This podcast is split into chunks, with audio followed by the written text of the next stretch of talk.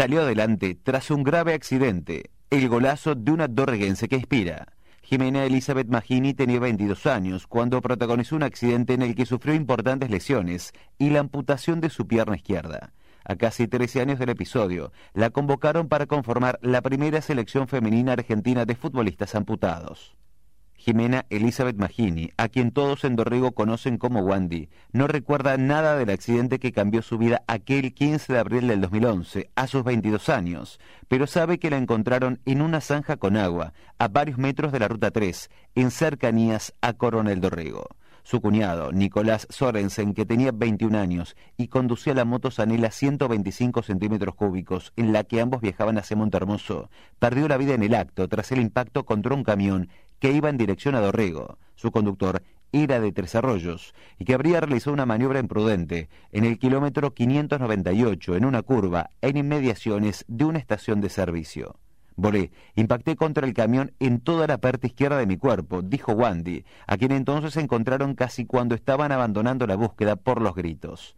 La trasladaron al hospital de Dorrego y luego al hospital José Pena en Bahía Blanca, con lesiones muy graves. Su pierna izquierda estaba hecha a pedazos. Tenía afectados el hígado, el pulmón y el brazo izquierdo, con fractura expuesta además de los golpes. Allí fueron contundentes con su madre. Tu hija con una pierna o tu hija en un cajón con dos piernas. Tras la amputación sufrió infecciones y más tarde le colocaron una placa en el fémur. Hoy a los 35 años, sus sueños siguen en pie como ella quien debió aprender a andar de nuevo, de otra forma, y hasta se convirtió en alguien que puede llegar a ser un referente en el ámbito deportivo, ya que recientemente fue convocada por la Federación Argentina de Futbolistas Amputados para integrar la preselección femenina.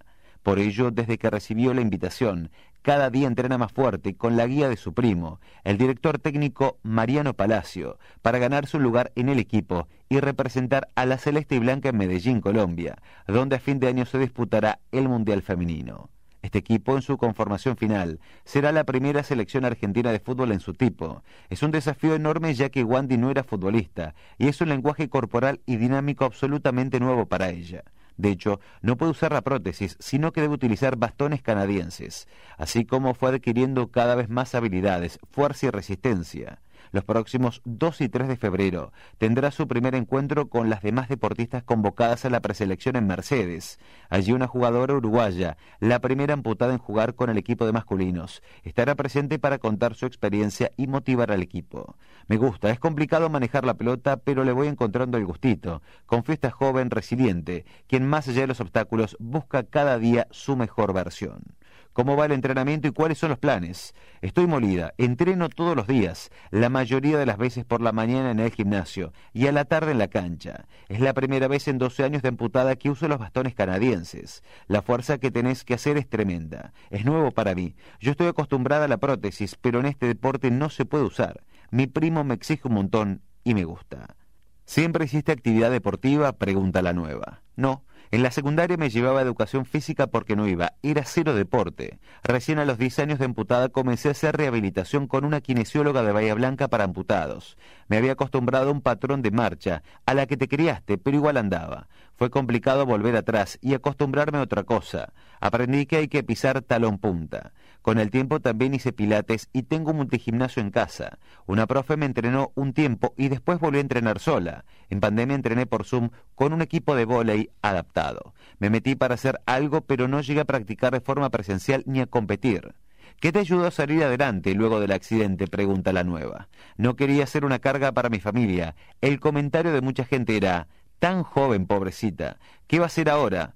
Pobrecita nada, digo yo. Le metí para adelante por ellos, por mí y por Nicolás que no está. Le metí. También hubo muchísima gente del pueblo que me apoyó en ese momento. Estoy muy agradecida con ellos porque hasta se hizo una colecta para darme una mano. ¿Hiciste algún tipo de terapia física o psicológica? La consulta del periódico. Recién después de 10 años empecé con un psicólogo por otro tema, y ahí entendí que nadie iba a estar bien por mí. Antes igual andaba, hice vida normal desde que salí del hospital, pero me costó mucho tiempo entender que tenía que estar bien físicamente porque usar la prótesis no es ponértela y nada más. Si engordo la prótesis no me entra, y si adelgazo se me sale. Además es pesada, y tenés que tener fuerza para llevarla y andar. Obviamente tengo mis bajones de no querer levantarme o no querer andar, sobre todo cuando la prótesis no anda bien, pero salgo adelante. Tras el accidente enseguida conseguiste una prótesis, la consulta del periódico. Sí, la primera me la donó la ortopedia Camilioni y después fui con mi papá a Buenos Aires y pude comprarme una. Cambié tres veces de prótesis. La que tengo ahora la conseguí hace tres meses y es apta para el agua. Por eso este verano pude entrar al mar y tener una experiencia de sub en el parador Escuela de Montermoso. Estuvo tremendo, era la primera vez después de dos años que amputada, que me volvía a meter al agua, así que fueron muchos sentimientos encontrados. Jonah Millán, el profesor es un genio. La buena onda y energía se sintió. No me descuidó ni por un segundo. Está buenísimo lo que hace con su escuela ya que fomenta que las personas con discapacidad podamos disfrutar y divertirnos. No hay muchos lugares que piensen en los discapacitados y todavía hay demasiadas barreras. Quedamos en plantear algún objetivo deportivo desafiante y divertido. Hablando de objetivos, ¿Cómo te convocan a la preselección de fútbol? Es la nueva consulta de la periodista. Me contactó Fernando Maceo por Instagram, quien está en el cuerpo técnico. Me escribió y me preguntó si quería ser parte. Le dije que no sabía nada de fútbol, pero que podía probar para ver qué onda. Me dijo que no me preocupara, que estábamos todas en la misma situación porque esto recién arrancaba.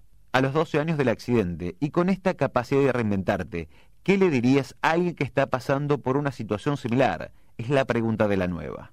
Que todo lleva un proceso interno, que tenés que hacer con vos mismo. Tenés que decir, esto no lo voy a poder cambiar, tengo que seguir adelante con esto y quererte. Se trata de ver qué hago con lo que me tocó y seguir para adelante. Para avanzar hay que aceptar, hay que hacer lo mejor posible con lo que te tocó. Cerró. Wandy, quien nació en Aedo y vive sola en Coronel Dorrego, donde tiene su familia, su madre y seis hermanos, confió que su papá fue su gran compañero y le ayudó hasta el último momento. Su muerte fue como si me pasaran diez camiones más por encima. Pensé que me moría con él, dijo. Por último, remarcó que hay muy pocas oportunidades para las personas con discapacidad, tanto laborales como de otro tipo. De hecho, en varias ocasiones, en distintos gobiernos comunales, intentó obtener empleo, lo solicitó y aún no obtuvo respuestas.